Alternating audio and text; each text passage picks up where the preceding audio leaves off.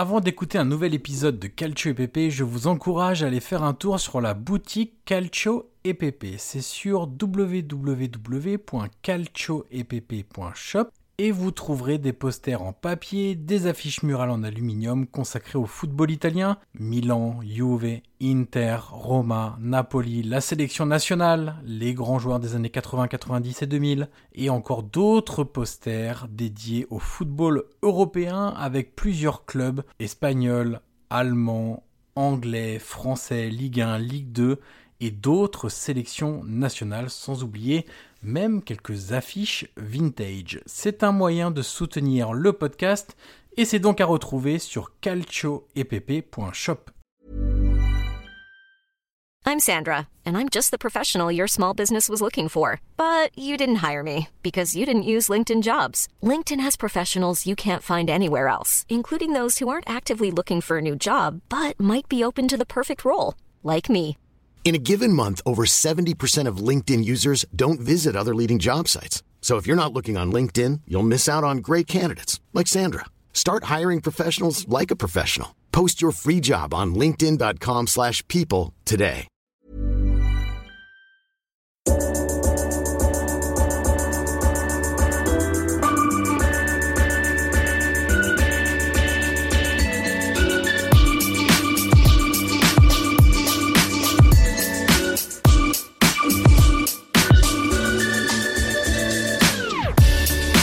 Ancora Totti, lo aspetta Materazzi, Totti si porta quasi in zona tiro, Totti si è liberato, pallonetto, Francesco!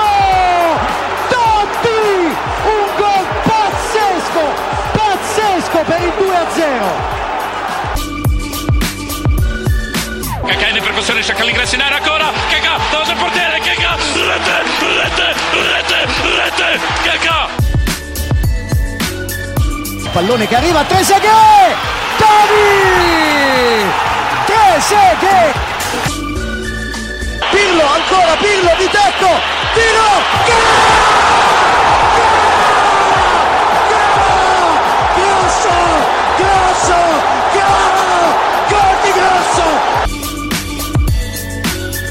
Prova a girarsi Icardi, destro secco, rete, rete, proprio lui, il capitano, fa esplodere San Siro. Avanti Cavani, avanti Matador, avanti Matador, sei tutti noi Matador, ci prova con il destro, si gonfia la rete, si gonfia la rete, si gonfia la rete, Matador!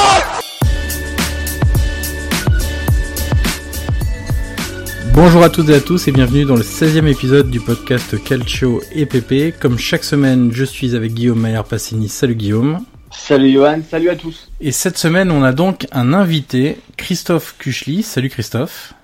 Bonjour messieurs. Salut Bonjour. Johan. Alors Christophe, tu es donc journaliste, on peut te retrouver euh, notamment sur les cahiers du foot, où tu débriefes chaque semaine dans une séquence de jeux euh, les matchs que tu regardes euh, au niveau européen chaque, euh, chaque week-end. On te retrouve aussi également dans le podcast Vue du banc, un podcast Oui. qui parle de jeux, un J-E-U évidemment, et qui analyse et décortique euh, le, le football euh, d'un point de vue, allez on va dire... euh, grossièrement tactique, mais qui parle essentiellement du jeu, des entraîneurs, de ce qu'ils mettent en place, de ce qu'ils cherchent à, à faire sur le terrain et comment les, les joueurs répondent à, à tout cela et aux problématiques en cours de en cours de match. Évidemment, un podcast qu'on recommande largement. Euh, vous parlez notamment du football italien, mais pas que. Euh, vous parlez de la Ligue 1, des cinq grands championnats européens de manière euh, de manière générale. Et en gros, il y a un épisode par semaine, c'est ça? Ouais, un épisode par semaine et deux les semaines de Ligue des Champions. où On fait, on fait un débrief dès le jeudi des matchs du milieu de semaine. Et vous avez du travail sur le- les clubs français qui sont cette année en Coupe d'Europe. De, de remarquables performances. Euh, C'est un peu redondant d'une semaine sur l'autre ce qu'on dit sur eux malheureusement. Mais...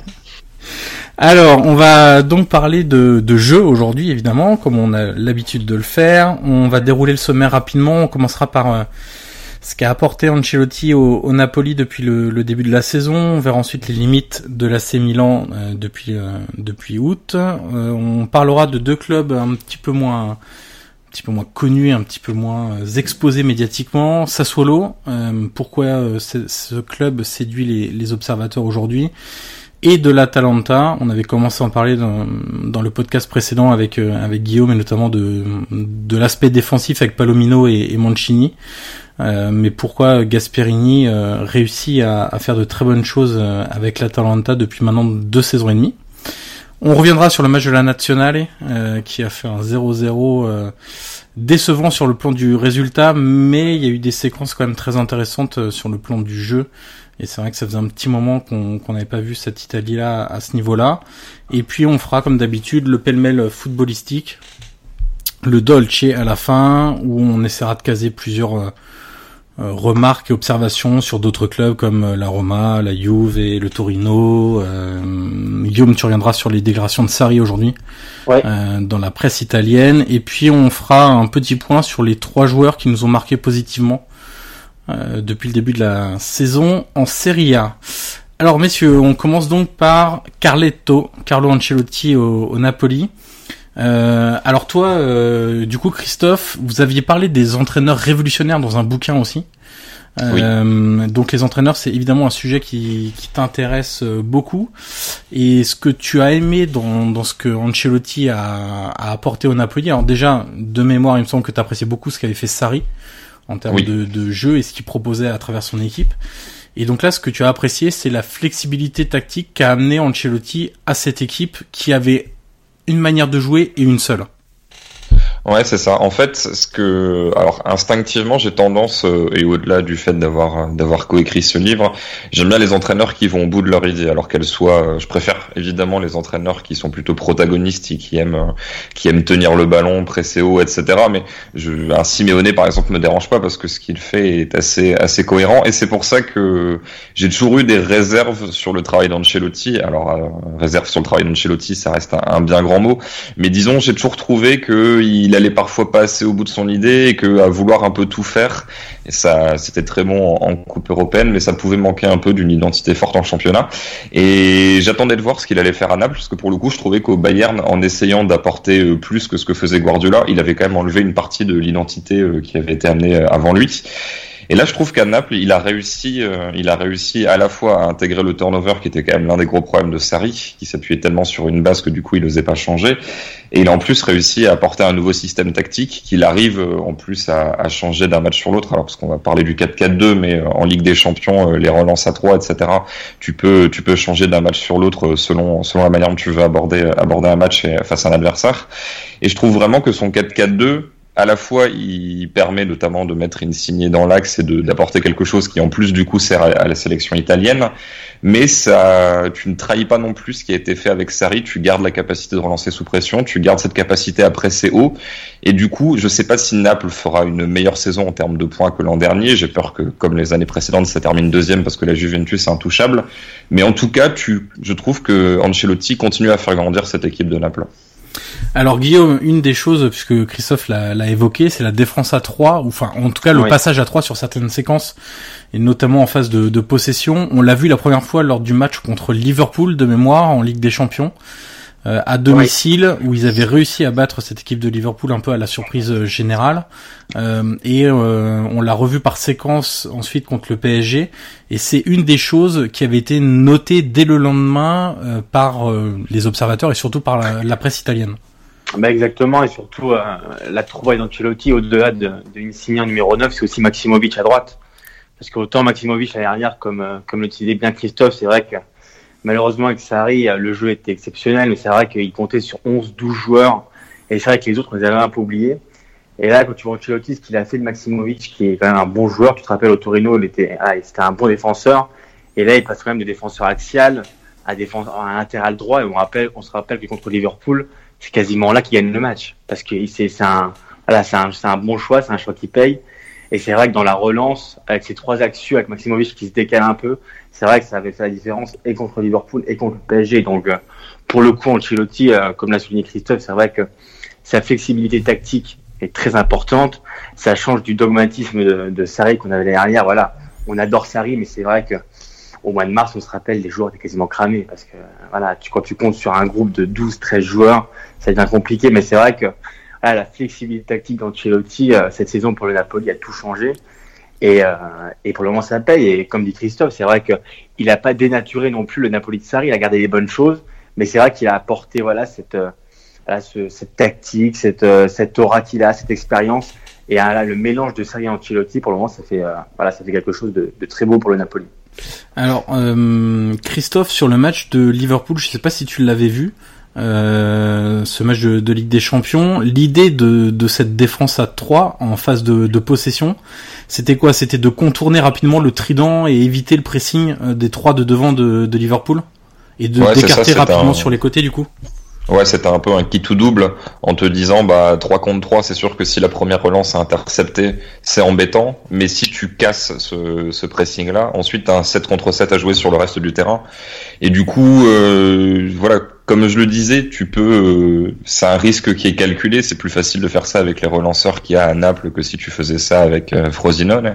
Mais, euh, mais oui, c'est, je pense que c'était uniquement prévu pour le match contre Liverpool parce qu'il avait étudié le travail défensif des trois, des trois attaquants qui est quand même, c'est peut-être les trois attaquants qui courent le plus, qui pressent le plus en Europe. Et une fois que tu arrivais à, à casser ce pressing-là avec des joueurs qui proposaient des solutions, notamment au cœur du jeu, bah tu, tu pouvais ensuite lancer des attaques et finalement tu coupais je vais pas dire tout ce qui fait l'identité de Liverpool, parce que Liverpool sait faire d'autres choses, mais déjà tu gagnais, euh, tu gagnais cette bataille tactique là, et ensuite il a, il a reconverti, enfin il a, il a gardé sa face euh, face au PSG sur le match aller. Je sais pas si c'est quelque chose qui est viable face à toutes les attaques à 3 parce que toutes les attaques à 3 ne, ne vont pas forcément presser très haut, mais en tout cas sur ce match-là, ça a fonctionné, et il y a aucun moment où tu t'es dit ah il y a véritablement une prise de risque. On voyait surtout le, fait que les circuits de passe étaient, euh, étaient assez bons avec ce système. Alors parmi les, on va dire, on va pas parler de d'invention, mais on va dire les innovations de, de d'Ancelotti euh, à Naples cette saison. Donc on a parlé de, de ce coup de poker à 3 euh, sur deux matchs de, de, Ligue des Champions. Euh, une chose qui fait beaucoup parler et moi qui m'intéresse beaucoup, c'est le replacement d'Amzik plus bas sur le terrain et en distributeur de ballon devant la défense.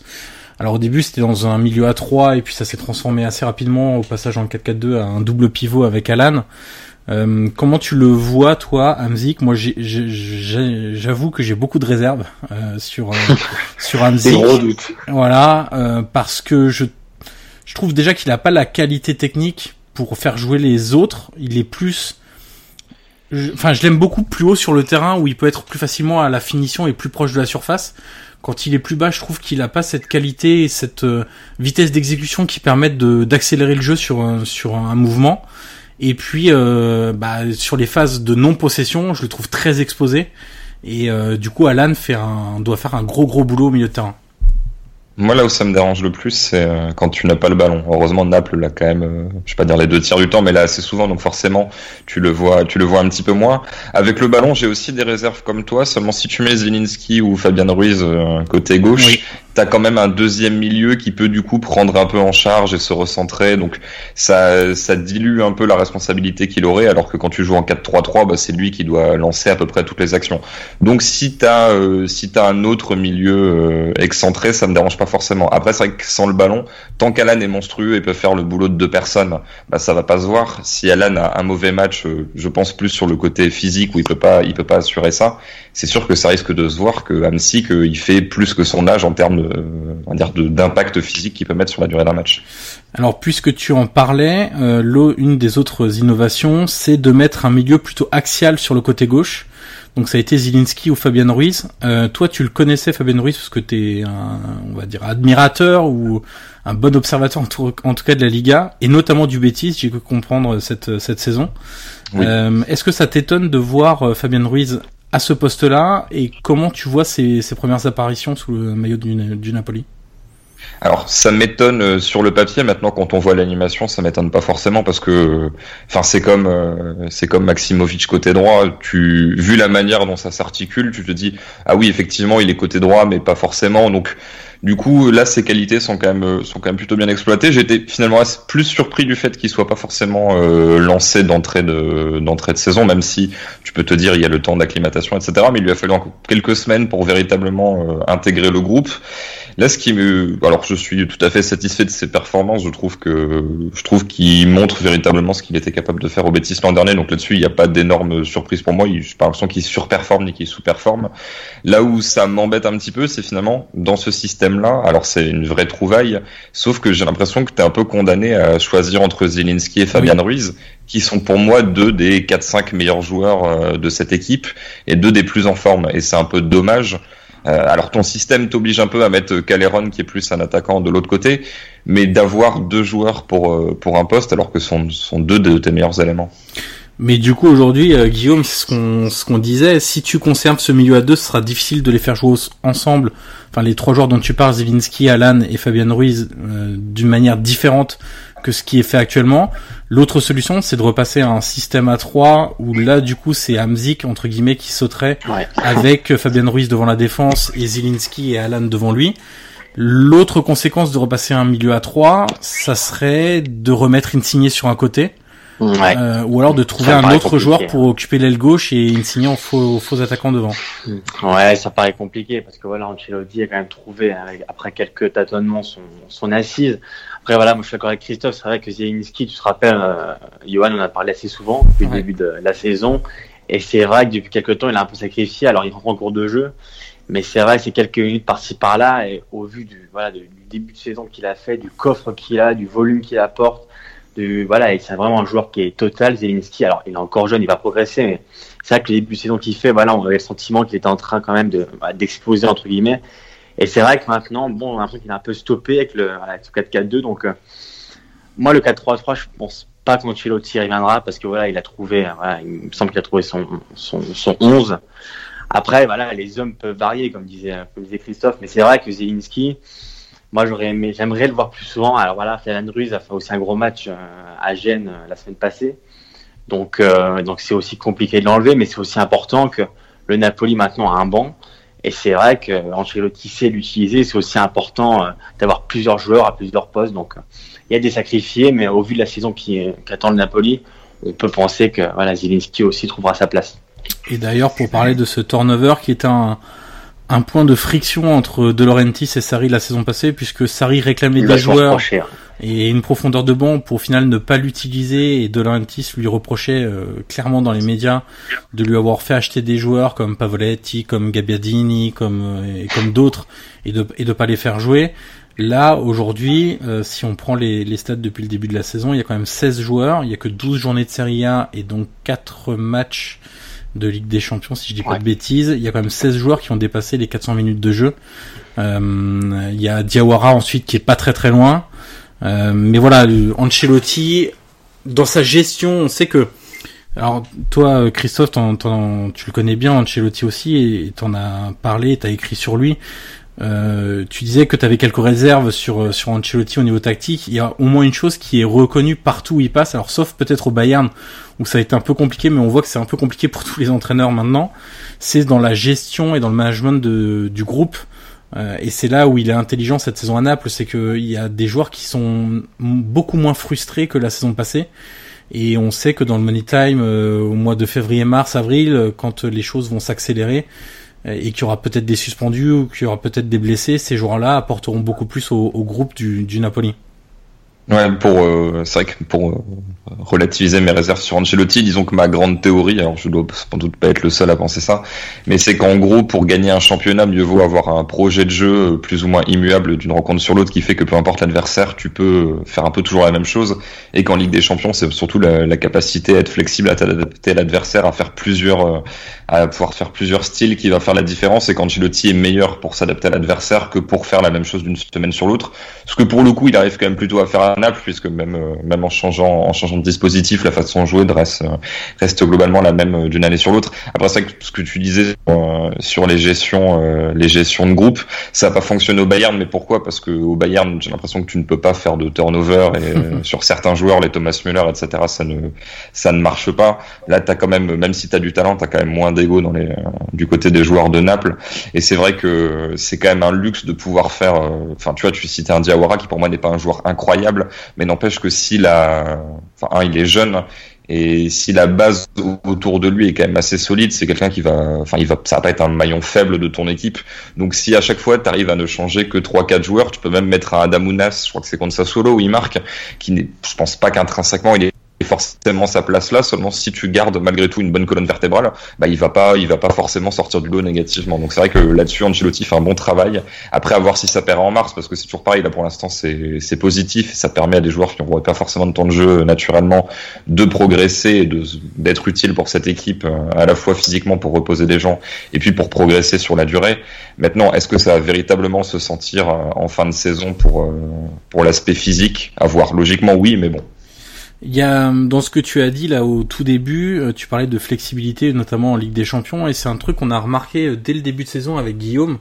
On en parlait dans des dans des podcasts précédents avec euh, bah, trois entraîneurs, enfin oui trois entraîneurs plutôt qui qui faisaient beaucoup de, de changements et de tests. il y avait Di Francesco avec la Roma, il y avait donc Ancelotti à Naples.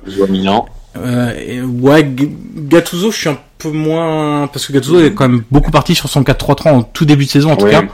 Mais c'est surtout Allegri aussi qui cherchait un peu la formule, notamment devant et qui testait pas mal de choses. Et avec euh, Guillaume, on se demandait bah, pourquoi il y avait autant de tests dès le début de la saison.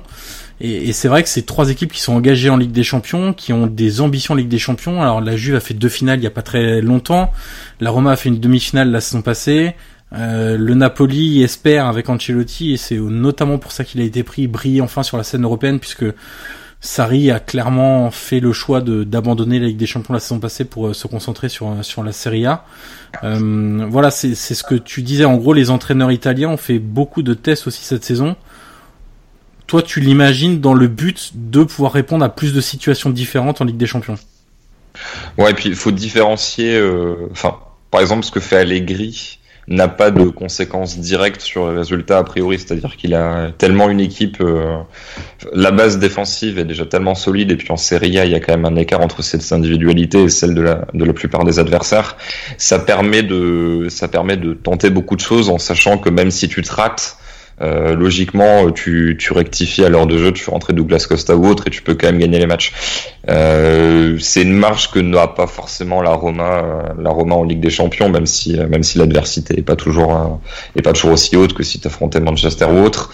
Je voilà, à mon avis, la, la Juve peut se permettre de faire des tests parce que euh, il y a besoin de trouver une, une, nouvelle formule et une nouvelle manière d'attaquer en incluant Cristiano Ronaldo pour savoir comment est-ce que tu peux l'intégrer dans une équipe avec avec Dybala, Mandzukic, qu'est-ce que tu fais des remplaçants, etc. Euh, du côté de Naples, c'est plus une réinvention pour comment est-ce que tu peux imposer euh, ta patte après après ce qu'a fait Sarri parce que ça sert à rien de faire exactement la même chose que lui, sinon autant garder Sarri. Pour la Roma, j'ai l'impression que Di Francesco euh, ne tâtonne et n'a pas forcément de vraie solution. Je suis pas sûr que Ligue des Champions ou pas Ligue des Champions, je pense surtout qu'il n'arrive pas à trouver exactement la bonne manière de jouer et que bah, semaine après semaine, il tente en espérant avoir quelque chose et quand il trouve quelque chose, il le garde la semaine suivante et parfois ça fonctionne et parfois ça fonctionne pas forcément. Alors Guillaume, puisque tu parlais de, de Gattuso, on va venir sur le terrain de l'AC Milan. Euh, ah. Alors déjà, les, dernières nouvelles du côté de l'infirmerie sont quand même pas très bonnes. Non. Puisque Romagnoli a quitté le, stage de, de l'Italie et sera absent quoi un mois à peu près. Un mois, ouais. Euh, là, on vient d'apprendre puisqu'on enregistre lundi soir que Bonaventura serait absent jusqu'à la fin de la saison. Exactement. Opéré. mois. Voilà. Euh, alors là, on, du coup, il y a un match ce week-end contre la Lazio. Ouais. Euh, c'est compliqué euh, de s'imaginer un 11 très compétitif sur ce match-là, et notamment dans le secteur défensif. Écoute, aux dernières nouvelles, on devrait s'orienter vers, un, enfin, vers une espèce de 3, 3-5-2 avec Souzo peut-être à côté de Coutronnet devant, parce que faut pas oublier que Higuain est suspendu de match. Donc au-delà de l'aspect défensif, euh, bah, tu as un défenseur central avec euh, Zapata qui devrait être aligné forcément avec ou Rodriguez à gauche et Calabria à droite. A peut-être Abaté aussi qui pourrait jouer, donc ça va être assez compliqué. Pour le moment, de ce qui se dit en Italie, de ce que j'ai entendu avant, de, avant qu'on commence le podcast, c'était une défense, enfin, une défense à 3 avec Zapata, Rodriguez et Calabria. Au milieu de terrain, bon, bah, il y aura Kokessi et puis euh, après sur les côtés ce sera encore autre chose. Faut voir si Souzo va jouer devant ou pas, mais Coutronnet sera titulaire forcément. Mais c'est vrai que ça fait encore beaucoup de blessés. Là, honnêtement, c'est, moi, je l'ai marqué sur Twitter. C'est vrai que ça devient à la limite du grotesque parce que autant il y a des blessures, voilà, qui, voilà, comme celle de Kessie, même Moussaku quand ils sont, ils sont rentrés dedans hein, en, contre le Betis Séville, mais voilà, Bonaventura, c'est 7-8 mois. Tchalanoglu, il joue sous infiltration depuis un mois. Kessie joue sur une jambe depuis un mois aussi. Euh, les défenseurs, les défenseurs centraux, il n'a plus. Comme tu l'as dit, Romagnoli a quitté le stage. Donc honnêtement, moi je peux croire voilà à deux trois blessures. Bon, t'as la poisse, ça peut arriver. Là honnêtement, euh, t'as quasiment une équipe titulaire qui est euh, qui est qui est dehors. Donc tu l'as dit, dimanche il jouait à Lazio à 18h. Euh, c'est un match compliqué, c'est un match pas décisif pour la suite de la saison, mais c'est quand même ton adversaire quasiment principal pour la Ligue des Champions avec la Roma. Donc tu te déplaces à Rome sur un terrain compliqué sans tes meilleurs joueurs. Euh, Higuain, bon bah c'est de sa faute s'il sera pas là, donc euh, ça aussi ça va être un gros manque. Mais c'est vrai que euh, euh, aujourd'hui lundi, t'imaginer le 11 du Milan dimanche c'est compliqué et encore plus que ça à la Lazio. Donc c'est vrai que dimanche ils vont essayer de limiter les dégâts. Alors toi, Christophe, il y a un secteur qui te convainc, mais pas du tout, on va dire, depuis le, début de la saison, c'est milieu de terrain milanais. Euh, alors normalement, de base, il était constitué, arrête-moi si je me trompe, Guillaume de Bilia devant la défense. Défense, 4-3-3. Kessie, ouais, Voilà. Kessie à, à, à droite et Bonaventura à gauche. Exactement. 3 Et là, en gros, deux des trois joueurs déjà sont blessés. Il est passé un Ouais. milieu à deux en incluant Bakayoko, du coup, qui se Bah, débrouille du coup, c'est un, mieux. ouais, c'est dire un ça comme 4-4-2 avec Kessie, Bakayoko en double pivot. Et à droite, bah, tu peux avoir Suzo, puis à gauche, Chalanoglu, mais euh, comme Chalanoglu est aussi blessé, donc euh, voilà, pour le moment, c'est Kessie, Bakayoko, on va dire, devant la défense. Du coup, Christophe, qu'est-ce que tu peux nous dire sur, sur ce fameux milieu milanais? En fait, alors je t'avoue, euh, il y a une partie que je fais de tête, je me suis pas forcément les archives, mais j'ai l'impression que vraiment la grosse différence entre le grand Milan et euh, le Milan des 3-4 dernières années, c'est vraiment cet entrejeu. Qu'il y a eu, il y a eu une transition, tout le monde n'a pas arrêté d'un coup, mais c'est vrai que quand tu passes de Gattuso, Pirlo, Ambrosini, Kaka à maintenant tous les joueurs qu'on vient de citer, euh, c'est problématique et j'ai l'impression qu'il n'y a pas grand numéro 6, numéro 8, et pas, forcément numéro 10, que t'es pas obligé de jouer avec un numéro 10 dans le foot actuel. Mais euh, tu vois, on parlait de Fabien Ruiz par exemple tout à l'heure. Alors je sais pas si Milan peut le faire, mais un joueur comme ça, je, tu, tu le mets dans l'entrejeu du Milan. Pour moi, il serait, euh, il serait largement au-dessus de, de tous les autres. Euh, bon là, il est blessé, mais euh, je fais partie de j'ai de grosses, j'ai un gros problème avec Lucas Biglia. Clairement, mais historiquement, depuis 10 ans, quand je l'ai fait arriver en Belgique, j'ai beaucoup de mal avec ce joueur. Euh, de manière générale, en fait, je je sais pas ce que Milan cherche à faire dans dans l'entrejeu parce que depuis plusieurs années, j'ai l'impression qu'ils ont les joueurs moyens. Euh, là, en plus, euh, au jeu de blessure, etc., tu vas passer d'une équipe. euh, Enfin là, pour moi, le caissier Bakayoko, c'est un peu redondant. Pas, euh, tu peux te projeter, mais t'auras énorme. Donc du coup, tu vas encore être un peu plus dépendant de tes joueurs de côté. Euh, globalement, pour moi, ça manque d'un bon numéro 6 et d'un bon numéro 8, mais en tout cas des joueurs qui sont capables véritablement de mener le jeu par l'axe et pas d'être juste des courroies de transmission qui vont récupérer des, balles et puis ensuite les donner aux ailiers. Quoi. Alors l'autre solution, et on milite avec Guillaume depuis un petit moment pour euh, l'avoir au moins essayé rien qu'une fois, euh, puisque tu parlais de, de joueurs dans l'axe qui sont capables de faire des, des transitions et des, et des différences, c'est Chalanoglu, euh, Oui. qui est lui un 10 pour le coup, qui est pas un 8 mais qui est un vrai 10, euh, qu'on ne voit jamais dans ce dans ce secteur de jeu là, puisqu'il est toujours aligné à gauche quand euh, quand il est aligné, ce qui est ce qui est aussi euh, Ouais. euh, pas toujours le, le cas, et parce qu'on, avec Guillaume, on en parle depuis quelque temps déjà, mais en gros, c'est euh, les milieux donnent à Souzo, et puis après, c'est Souzo qui se débrouille pour essayer de faire la différence et essayer de mettre sur orbite Higuain ou Coutronnet, ou lui-même, euh, sur des exploits individuels, euh, faire la différence. Mais là, le problème, c'est que quand tu quand es du côté de Naples, que tu y aies un, y ait un milieu, euh, un milieu plutôt axial qui soit placé sur le côté, ça peut se justifier parce que tu as la maîtrise du ballon, parce que tu peux créer des différences au cœur du jeu. Donc là, pas de souci. Le problème, c'est que euh, Chalanoglu, déjà sur le côté, puisqu'il va avoir tendance à se recentrer, mieux vaut avoir un latéral assez fort. Ouais. Là, Rodriguez, j'étais plutôt client avant qu'il vienne à Milan, mais j'ai du mal à véritablement voir son apport et euh, Ouais. Enfin, tu vois, Milan ne peut pas le faire, mais si, si tu as Marcelo derrière Chahanoglu, euh, pourquoi pas? Effectivement, Marcelo va gérer tout le côté gauche, Chahanoglu se ressent, tu peux avoir une supériorité euh, dans le milieu de terrain, à limite, euh, ça se ça justifie. Mais là que tu es ton meilleur joueur de ballon sur le côté, alors que, alors que ton entrejeu est relativement faible, pour moi, tu, enfin, il y aurait des raisons si alors faut l'animer correctement, etc. Mais même de tester euh, dans un double pivot un joueur comme Chahanoglu, quitte à ce que euh, tu, tu le protèges vraiment pour qu'il soit plus en position de numéro 10 qu'un véritable numéro 8 qui doit faire beaucoup de tâches défensives. Mais là sur le côté c'est véritablement gâché et il y a pas mal rencontre où je le voyais en fait toujours faire la même chose. Et c'était rigolo parce que c'était Souzo aussi c'était toujours la même chose mais euh, pas la même. C'est-à-dire que Souzo repiquait et frappait ou alors centrait enroulé au deuxième poteau mais toujours sur son pied comme ça. Et euh, Chanouglou repiquait dans l'axe fixé et faisait une petite balle plat du pied à des joueurs euh, du double pivot qui arrivaient à lancer. Et c'est bien, mais au bout d'un moment, quand tu fais toujours la même chose, qu'il y en a un qui fait toujours euh, sans trou frappe euh, en revenant sur son pied fort et l'autre qui euh, va pied droit et qui va faire une petite passe, une petite passe axiale, bah c'est bien. C'est comme tu disais, c'est très scolaire, c'est toujours la même chose, sauf qu'au bout d'un moment, les adversaires ont compris ce que tu faisais. Et si t'es pas capable d'avoir la diversité de d'action, mais pourquoi? Parce que c'est pas ton poste, donc tu n'as pas, tu n'as pas des réflexes déliés. ton équipe devient vraiment très prévisible. Alors quand on a préparé le podcast, il y a une de tes phrases que j'ai retenue et que j'ai beaucoup aimé euh, pour décrire le, le Milan. C'est une équipe qui semble imiter des façons de faire de grands clubs sans savoir pourquoi. Oui. Bah, sur le début de saison, j'avais vraiment l'impression que Gattuso était un élève qui voulait, euh, à qui on avait demandé euh, comment joue le Barça. Et bah tenez, je vais vous montrer comment jouer le Barça en 4-3-3 avec un numéro 6 relanceur, etc. Sauf que un, c'était pas le même effectif et deuxièmement, c'était euh, c'était du tableau noir, mais il n'y avait aucune variété, euh, aucune aucune créativité dans ce qui était fait. C'est-à-dire que c'était des circuits qui étaient répétés. Pour un numéro 6, Biglia, bah, il va relancer, mais ça sera toujours des passes relativement simples. Il va pas forcément chercher à casser des lignes.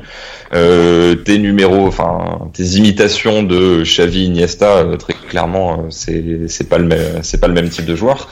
Et finalement, pour moi, tu dois, si ton meilleur joueur c'est Souzo et que ton autre meilleur joueur c'est Higuain, enfin voilà, ton meilleur joueur au milieu de terrain c'est Souzo et ton meilleur joueur total c'est Higuain, c'est lui qui doit te marquer des buts, tu dois réussir à trouver un moyen de, de les mettre en valeur. Et là, les, les circuits de jeu du 4-3-3 millanais ne permettaient pas pour moi de placer Souzo dans des situations de 1 contre 1 ou de véritablement bien servir Higuain euh, dans la surface. Donc c'est vrai que, alors, je trouve que Gattuso progresse malgré tout. Quelques années, même le tableau noir, il l'aurait mal fait, et même l'imitation aurait été très très ratée. Mais je n'arrive pas à voir en quoi l'effectif de Milan justifiait ce qui a été fait sur le 4-3-3 en début de saison, et pourquoi est-ce que maintenant, je vais pas dire que tu changes du tout au tout, mais tu pars sur presque un autre projet avec Coutrone et Higuain. Et dans la description, on retrouve ce que ce que ce qu'on dit Guillaume, c'est que Higuain était scellé et qu'il n'est pas bien servi, pas bien utilisé, pas mis en valeur, et donc du coup, euh, voilà, il est euh, pas aussi utile qu'il devrait l'être comme meilleur joueur de, de l'équipe. Ouais, je buvais les paroles de Christophe parce que honnêtement, il a, il a, il a raison sur tout. Il a raison sur tout. Euh, c'est juste pour faire très rapidement, pour revenir sur ce qu'il a dit, c'est vrai que le milieu de terrain, c'est le gros problème depuis des années. On n'a pas de 6 depuis depuis très très longtemps. Milan manque de 6 et depuis bah, depuis Pirlo, parce qu'il manque Tolivo. Bon, Bilia, visiblement, vous êtes deux grands fans, donc euh, on va pas revenir sur lui. Mais voilà, donc oui, le gros problème du Milan, et les supporters le savent bien, ils le soulignent souvent, c'est le milieu de terrain depuis au moins, au moins 5-6 ans. Donc euh, Christophe avait raison là-dessus. Sur Tchalanoglu en 6, euh, Gattuso en avait parlé en conférence de presse, dans une de ses premières conférences. Il a dit que voilà, il avait le lancer, la passe, sauf que bon, il l'a jamais testé. Donc voilà, c'est une bonne idée, mais pour le moment, on l'a jamais vu. Et pour voilà, pour revenir sur Higuain, Écoute, moi j'ai vu Milan deux fois cette saison de vue du stade, et c'est vrai que, et dans le derby et contre la Juve, c'est vrai que Higuain, tu le vois pas, tu vois pas parce qu'il participe pas au jeu, parce que c'est un jeu, euh, comme l'a dit Christophe et comme on l'a dit souvent avec Higuain, c'est un jeu trop stéréotypé. Euh, le 4-3-3 euh, qu'il avait, et Christophe a tout dit, c'était scolaire, c'était élémentaire, c'était des passes latérales. Moi, Bilia, je suis pas aussi sévère que vous sur lui, mais c'est vrai qu'il cassera jamais une ligne. Voilà, ça c'est un fait. C'est vrai qu'il casse jamais une ligne, toujours horizontalement, pardon. C'est vrai que c'est compliqué pour ça. Mais c'est vrai que Gattuso a des bonnes idées, mais tu peux avoir une belle mélodie. Et si t'as pas les musiciens, ça sert à rien. Donc il n'a pas les joueurs pour faire le même football que, que le Barça ou qu'une autre équipe. Donc euh, avoir des idées c'est bien, mais il a aucun interprète qui justifie de jouer d'une telle manière. Et ça joue avec Higuain. Higuain, il a jamais un ballon. Euh, Johan, je pense qu'on l'a assez répété depuis le début de saison. Et est-ce que tu vois des progrès, franchement? On n'en voit pas beaucoup. Euh, contre la Juve, il n'a pas touché beaucoup de ballons. Après, voilà, il y, a eu, il y a eu la nervosité, il y a eu le fait que c'est un match particulier, mais moi, je vois aucun progrès dans la recherche de Higuain, dans la façon de lui, transmettre les ballons. Il n'est pas recherché. Euh, c'est souvent, voilà, ballon à Souzo, et puis après, voilà, on essaye de. D'ailleurs, les six buts que marque Higuain, si je ne m'abuse, je crois que c'est cinq passes décisives de Souzo. Donc, c'est pour te dire l'importance que, que a Souzo dans les buts d'Higuain. Mais c'est vrai qu'à travers le jeu, à travers le collectif, Milan n'arrive pas à faire jouer et à exprimer son meilleur, son meilleur joueur. Donc, euh, c'est un vrai problème. Et si Gattuso est en progrès, comme dit, comme dit Christophe, il est en progrès, c'est un fait parce que c'est un jeune entraîneur. Moi, malheureusement, euh, voilà, je, je, le répète, moi, j'y crois pas. Je pense que à la fin de saison, de toute manière, il partira parce que Leonardo ne l'apprécie pas beaucoup et c'est sûr que en fin de saison, ce sera terminé. Mais voilà, moi, je, voilà, je suis honnête, je sais que j'adore Gattuso, j'adore la personne, j'adore l'humain, il est en progrès, mais je pense vraiment que c'est encore trop élémentaire et Milan n'a pas le temps. Alors Gattuso, malheureusement, lui en a besoin, donc euh, c'est vrai que ça, ça, va devenir compliqué. Alors on va passer à un entraîneur qui a des idées, qui réussit à les appliquer, euh, qui joue lui dans un beaucoup plus petit club que, que l'AC Milan, c'est De Zerbi. Euh, quand je t'ai demandé, euh, Christophe, les équipes qui t'avaient marqué, tu m'as notamment cité Sassuolo. Euh, c'est vrai que nous, on, on en a parlé de, depuis le début de la saison. C'est une équipe qui nous régale parce que elle a, c'est pas une équipe qui est composée de, de joueurs hyper talentueux euh, au niveau individuel. Il y a certes un joueur comme Berardi qui est assez intéressant, mais euh, derrière, euh, voilà, par exemple au milieu de terrain, il n'y a pas de stars, les Magnanelli, les Duncan, les Sensi. Voilà, c'est pas des joueurs qui seraient euh, titulaires dans une formation forcément plus huppée. Et pour autant, il réussit à mettre euh, en pratique ces, idées qui sont, euh, on va les résumer assez assez rapidement, c'est repartir toujours de derrière et de façon propre au sol, combiner à trois avant d'élargir sur les ailiers qui prennent très vite la profondeur, des transitions qui sont très rapides. Et ça, c'est une équipe qui t'a marqué depuis le début de la saison. Ouais, alors je les ai forcément moins vus que, que d'autres parce qu'ils sont, ils sont un petit peu moins télévisés en France. Mais c'est vrai qu'à chaque fois que je les ai vus, et ce qui m'a le plus marqué, c'est le match face à, face à la Juve, parce que c'est là où tu as le plus de chances d'abandonner ton projet de jeu. Et très clairement, tu pourrais pas forcément vouloir à Sassuolo de euh, partir de derrière, etc. face à des, face à des équipes moyennes et d'abandonner quand tu arrives face à la Juve qui va te chercher haut. Et là, bon, Sassuolo perd le match euh, notamment sur une erreur de relance, mais avait réussi à finalement dicter le tempo du match. Pourquoi? Parce que euh, toutes les relances étaient euh, bien propres, bien lentes finalement. Enfin, du coup, tu, tu ralentissais un peu le jeu et forcément, même quand tu perdais la balle, tu avais réussi à installer une phase de possession de 30 ou 40 secondes avant un, du coup, bah, c'était toujours 30 ou 40 secondes de gagner, alors que si tu balances loin devant, bah, tu vas reprendre la marée, reprendre des vagues en rendant la balle à l'adversaire et risquer plus facilement de craquer. Et deuxièmement, Sassuolo, je trouve, arrive vraiment à installer une position, une possession qui est à la fois pour objectif forcément de déséquilibrer l'adversaire, parce que malgré tout, le but du foot, c'est quand même de marquer des buts, mais aussi de d'installer un dispositif qui te verrouille et qui t'empêche de concéder des transitions rapides de l'autre côté. C'est-à-dire que non seulement les passes, effectivement, vas pouvoir, euh, enfin, tu vas essayer de toucher rapidement tes ailiers et d'avoir créé un décalage pour que eux ensuite aient ce petit espace, ce petit espace à exploiter. Mais même si la balle est perdue, sauf si c'est vraiment sur la toute première passe, bah les, joueurs auront euh, une distance entre eux et le bloc sera positionné de sorte à ce que tu puisses assez facilement récupérer la balle. Et à la fois, je trouve ça très bien d'un point de vue d'un point de vue tactique. Et là, pour le coup, peu importe le dispositif, là, contrairement à Milan par exemple, euh, ça joue à 4 derrière, ça joue à 3 derrière. Les principes restent. Après, c'est les circuits qui varient un petit peu et le nombre euh, le nombre de passes que tu vas faire pour toucher pour toucher tes joueurs offensifs. Mais ce que pour moi, c'est véritablement la voie à suivre pour les clubs, on va dire moyens now c'est vrai que les clubs vraiment faibles, c'est pas forcément euh, où c'est le maintien est vraiment en jeu sur chaque rencontre.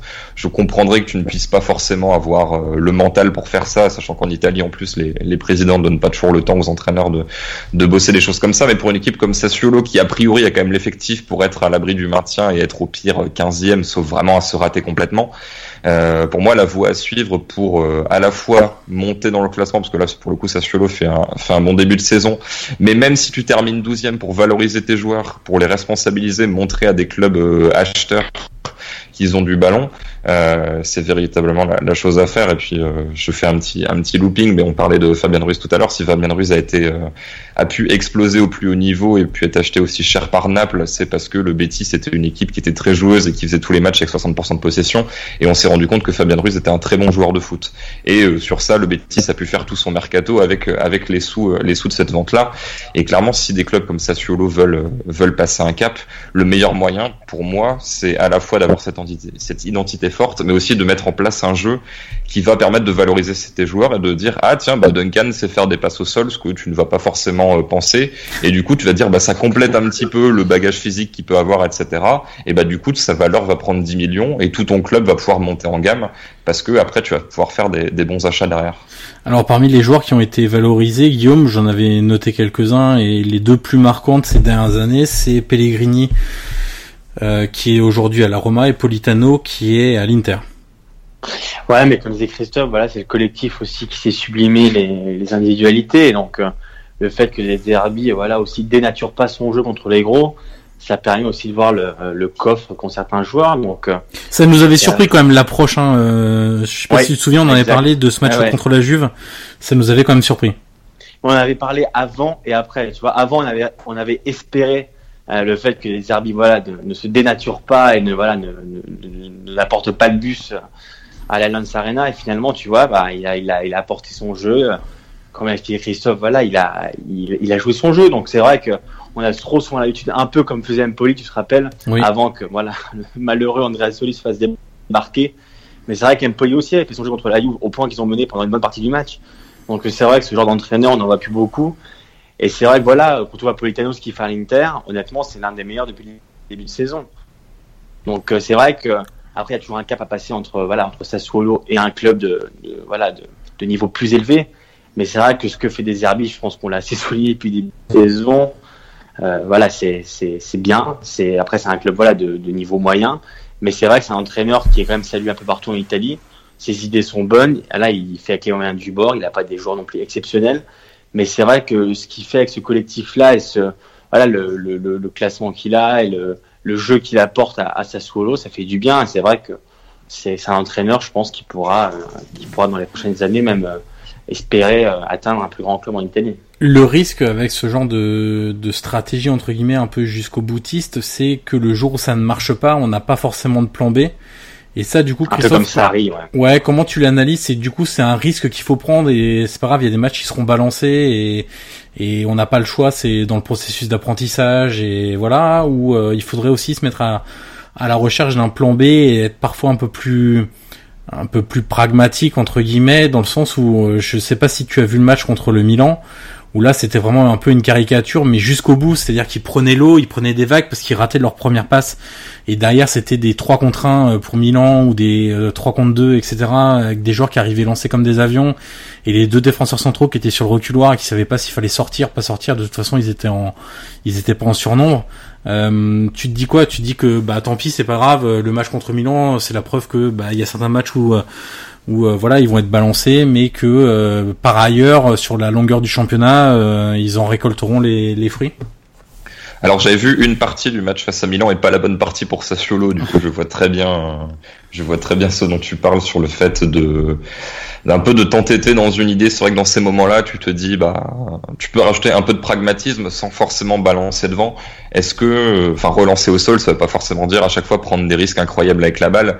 Et tu peux euh, limite faire tourner derrière et attendre que le temps passe et, et calmer le jeu. Et c'est vrai que dans ces moments-là, mais c'est le cas pour toutes les équipes euh, qui tiennent la balle. Je veux dire, même City euh, face à Liverpool, tu peux prendre trois buts en quelques minutes. Pourquoi? Parce que tu vas t'entêter dans un, dans le fait de faire des passes, sauf que tu auras un peu moins confiance et que l'adversaire, au contraire, aura un surplus d'un surplus d'énergie et va aller chercher euh, va aller chercher beaucoup plus ces passes là et te et te mettre la pression.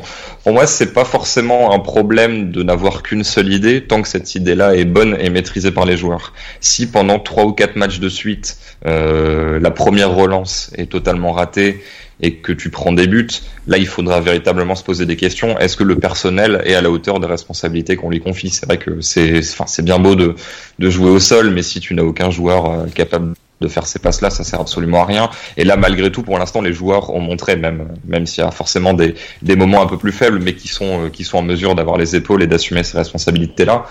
Le risque, c'est que si ça commence à vraiment mal tourner sur plusieurs matchs de suite, tu peux avoir une perte de confiance des joueurs qui vont se dire finalement ça me dessert plus qu'autre chose parce que je me retrouve toutes les semaines dans le dans les buts de gag parce que j'en coûte deux. Parce que t'es exposé en gros. Voilà, c'est ça. Donc c'est un joueur préférera toujours euh, avoir la balle et montrer ce qu'il sait faire que simplement euh, faire des courses pour combler des espaces. Maintenant, c'est vrai que si tu es trop exposé et qu'on voit, on voit que tu coûtes des buts, tu peux perdre un peu confiance dans l'entraîneur et ses principes. Mais moi, je pense que tu peux installer, euh, comme je disais tout à l'heure, une dose de pragmatisme tout en gardant euh, tes principes. Et ce qui était un peu le cas contre la Juve, c'est-à-dire que, ok, ça relançait au sol, mais ça cherchait pas forcément à casser vite la première ligne et à partir sur une transition, parce que tu savais qu'une fois que la transition est finie, soit il y a but, soit tu rends la balle à l'adversaire, mais en tout cas, tu vas devoir retourner sur une phase défensive assez rapidement derrière. Tu peux faire tourner derrière et plus et calmer un peu le jeu, à voir si l'adversaire presse ou pas. Mais je pense pas que tu, de, que tu dois véritablement transiger sur tes principes avec la variable. Pour moi, la, variable aussi, euh, pour conclure, c'est euh, le niveau de Berardi. Si Berardi redevient le joueur qu'il était il y a 2-3 ans, tu peux te dire ah bah mettre la balle dans la surface, même dans des mauvaises conditions, euh, Berardi va réussir à l'exploiter. Euh, Berardi dans sa forme, dans sa forme actuelle et dans son niveau actuel, pour moi, si tu le sers, tu dois servir dans de bonnes conditions, sinon il va, sinon il va pas forcément réussir à exploiter ses, ses occasions. Et comment le mettre dans des meilleures conditions qu'en éliminant l'adversaire grâce à un bon jeu préparatoire auparavant? Alors un entraîneur qui a une dose lui de pragmatisme et ce que n'a peut-être pas encore De Zerbi et qui va sans doute acquérir euh, au fur et à mesure de sa carrière, de ses choix et de d'aussi de, de, défaites un peu cuisantes comme euh, face au Milan, c'est Gasperini. Alors tu en as parlé un peu dans le dernier podcast de Vue du banc, Christophe, euh, notamment du dénommé Attebourg. J'ai bien retenu que tu avais parlé de, de ce latéral. alors déjà Gasperini a aussi plus d'expérience. Euh, ce qui fait à l'Atalanta depuis deux ans et demi est quand même assez remarquable. Précisons qu'ils ont fini sixième, septième et qu'actuellement ils sont huitième. Après un début de saison très compliqué où euh, on en avait parlé, Guillaume, l'élimination en Coupe de l'UEFA avait sans doute euh, eu de, des conséquences assez lourdes dans, dans l'approche psychologique des, des matchs. là aujourd'hui, l'Atalanta est retour de, au, au, meilleur de son niveau, on va dire, reste sur quatre victoires consécutives. Et ce qui est intéressant avec Gasperini, c'est que tous les ans, l'Atalanta fait partie de ces clubs qui sont un peu euh, bah, pillés euh, entre guillemets parce qu'ils perdent leurs meilleurs joueurs, ils n'ont pas les capacités financières de de les retenir et puis même les joueurs veulent aussi évoluer à un autre niveau après deux saisons passées à, à Bergame. Et pour autant, on retrouve la même structure, on retrouve la défense à 3, on retrouve des joueurs assez agressifs, des joueurs très costauds dans les duels aériens, euh, très bons sur les coups de pied arrêtés, des joueurs qui ont pas mal de fantaisie. Euh, alors moi, j'ai, en réfléchissant tout à l'heure, j'ai fait un peu le parallèle entre euh, le trident offensif de, de l'Atalanta cette saison, qui est composé de, de Gomez, Ilicic et euh, de Zapata, à au trident de Palerme, qu'avait Palerme à l'époque, ça devait être les années 2010-2011, je crois, où il y avait Pastore, ce même Ilicic justement, et un attaquant qui pouvait être soit un attaquant de profondeur comme Cavani, soit un attaquant euh, un faux neuf entre guillemets comme Micoli qui était plus un second attaquant, plus technique que, que Cavani qui participait plus, participait plus au jeu. Et c'est vrai que Gasperini euh, aujourd'hui euh, a une énorme cote. Alors évidemment, le passage à l'Inter l'avait un peu fait baisser parce que voilà, c'était compliqué. C'était à l'époque où tout le monde se plantait à l'Inter aussi en même temps. mais voilà, ce qu'on ce qu'on ce qu'on aime chez l'Atalanta, c'est que les années passent et, et, le jeu reste. Bah, contrairement à Gattuso où euh, il y a une il y a un dispositif mais on ne sait pas forcément pourquoi est-ce qu'il est mis en place. Là euh, moi ce qui me ce qui m'interpelle quand je vois l'Atalanta c'est que tout est fait avec un but précis à savoir maximiser tes forces et, euh, et cacher tes, cacher tes faiblesses. Euh, L'Atalanta est l'une des équipes qui presse le plus en Italie, à la fois visuellement. Je, je regarde, à chaque fois que je regardais l'Atalanta, je voyais que ça jouait très haut. Je regardais les, les statistiques avancées, les indicateurs de pressing. effectivement, je crois que c'est la troisième équipe euh, sur les indicateurs de pressing qui presse le plus en Italie. Et, euh, et en fait, oui, tout ce qui toute la structure et toute la manière dont sont construites à la fois la phase avec ballon et sans ballon est faite pour euh, pour mettre ton ton effectif en valeur. C'est-à-dire que ta défense à 3 fait que tu as deux pistons, donc ils sont généralement à Tebourg et Gossens, vous, vous oui, confirmerez ça. Et euh, qui sont des joueurs que j'avoue je connais pas forcément, je sais pas quel est leur réel niveau, mais à chaque fois que je vois l'Atalanta, je les vois servis dans des bonnes conditions. Pourquoi? Parce que le milieu à 2, à 3 selon selon les renforts que tu as, mais en tout cas qui peut être en, en sous-nombre face face aux adversaires notamment c'est des 4-3-3 avec des milieux à 3 très resserrés, bah tu vas très peu passer par le milieu, tu vas assez vite essayer de toucher De Ron par exemple, qui lui va décaler va décaler le latéral. Et en fait, euh, euh, t'as souvent l'impression qu'il y a un joueur de plus du côté de l'Atalanta. Mais pourquoi? Parce que euh, ta zone forte, qui est le, qui sont les deux couloirs, bah t'arrives assez vite à, toucher ces joueurs-là. Et à l'inverse, ta zone faible, qui peut être l'entrejeu axial, parce que tu as moins de monde, moins de monde que l'adversaire. Bah tu vas y aller, mais de manière très courte. Tu n'auras pas le temps de, de subir la pression et tu vas vite rediriger le jeu. Et si tu ajoutes à ça les euh, je trouve l'intelligence. Alors, j'ai jamais trouvé Ilicic si intelligent que ça dans le jeu, mais là, je trouve que pour le coup, il arrive quand même à faire des bons déplacements, et surtout de Papou Gomez, qui peuvent à la fois être liés, mais se recentrer pour être euh, juste derrière, juste derrière Zapata pour libérer le couloir aux latéraux etc. Euh, je trouve véritablement que cette équipe a une euh, a une animation très intéressante. Alors si par exemple son pressing est cassé, tu peux voir que défense placée, ça peut être difficile, difficile de courir après le ballon et que bah c'est pas, c'est effectivement c'est pas c'est pas la meilleure équipe d'Italie, mais euh, son classement est presque est presque mal payé, je trouve, par rapport aux, aux, intentions. Et je suis assez client de la manière dont l'Atalanta gère ses temps forts, temps faibles. Je trouve que c'est une équipe qui, quand elle a un temps fort de 10 minutes peut se procurer notamment face à l'Inter 3-4 énormes occasions sur des espaces très rapprochés et ensuite il y aura 20 minutes un petit peu plus difficiles mais avec ton pressing assez haut bah finalement tu vas très peu subir et donc tu vas euh, tu vas assez bien euh, assez bien gérer les moments où tu où tu arrives à créer des déséquilibres et ensuite gérer le score si euh, si tu peux pour pour profiter des transitions derrière. Alors tu parlais de des joueurs de côté. Euh, il faut savoir quand même qu'ils ont déjà marqué 4 buts cette saison. Le secteur défensif globalement est hyper important euh, sur coup de pied arrêté, mais aussi dans l'animation du jeu. Euh, sur coup de pied arrêté, on a Mancini qui a déjà marqué. Il y a Palomino qui a marqué aussi un but.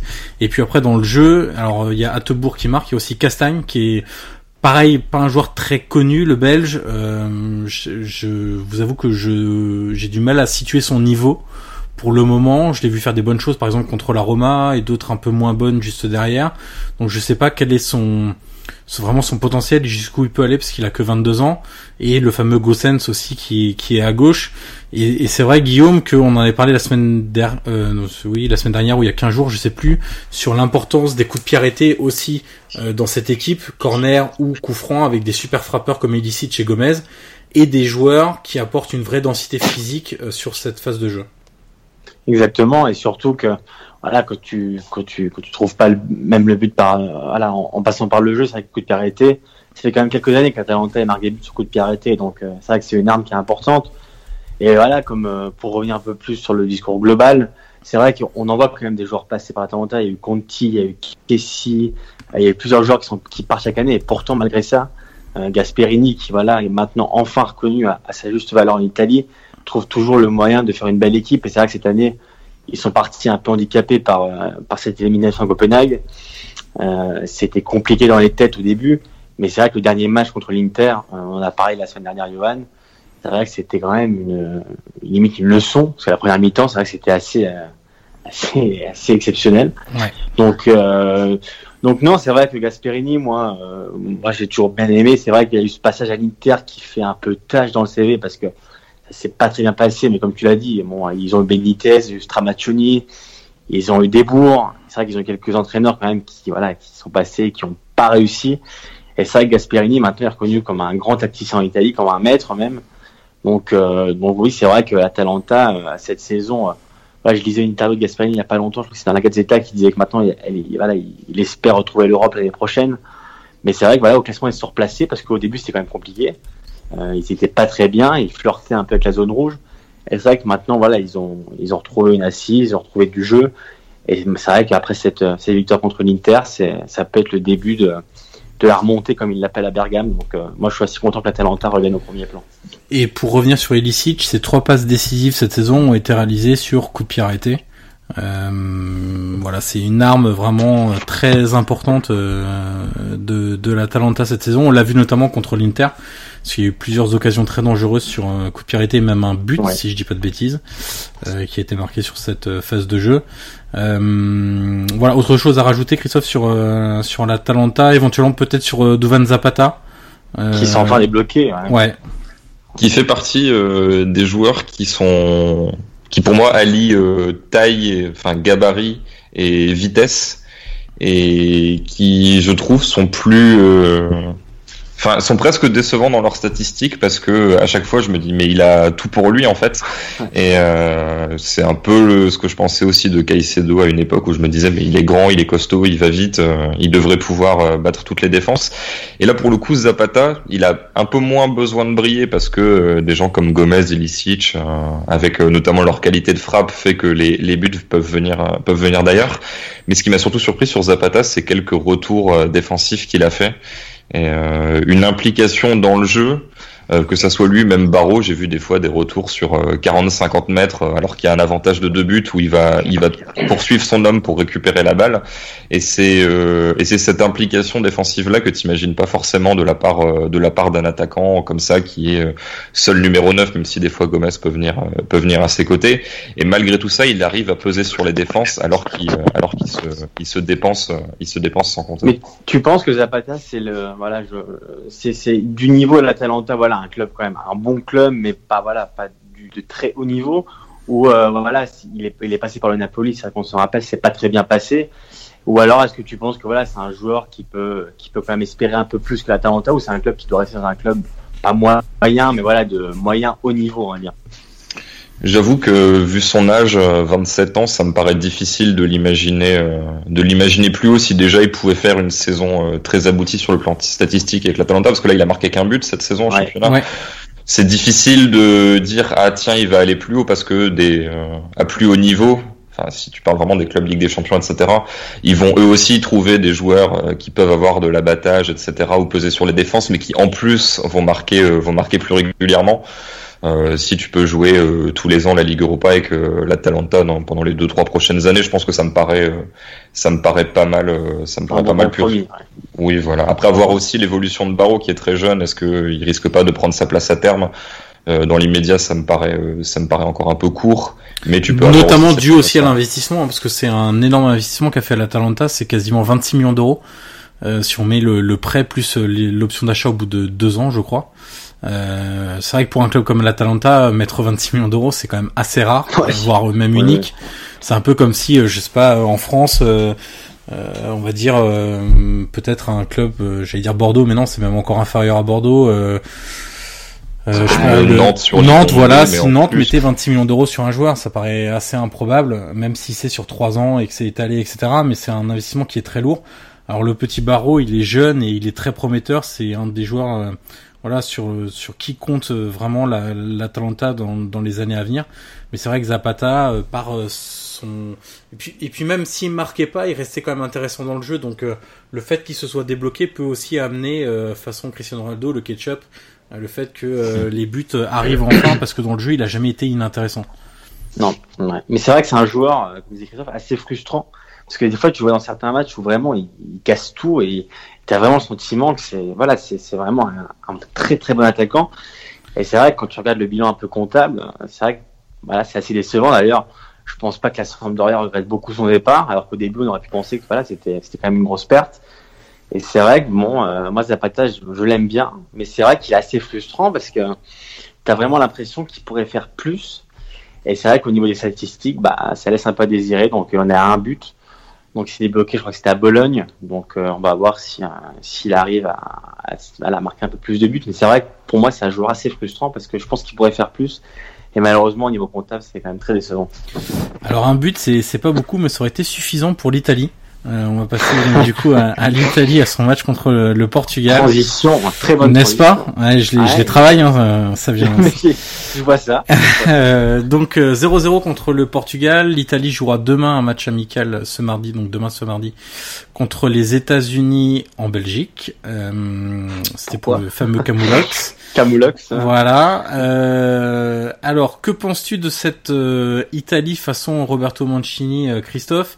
On peut peut-être partir de, de ce qui a marqué ce match contre le, le Portugal et qu'on avait déjà vu par par séquence, on va dire, contre c'était la Pologne et l'Ukraine, même l'Ukraine en match amical.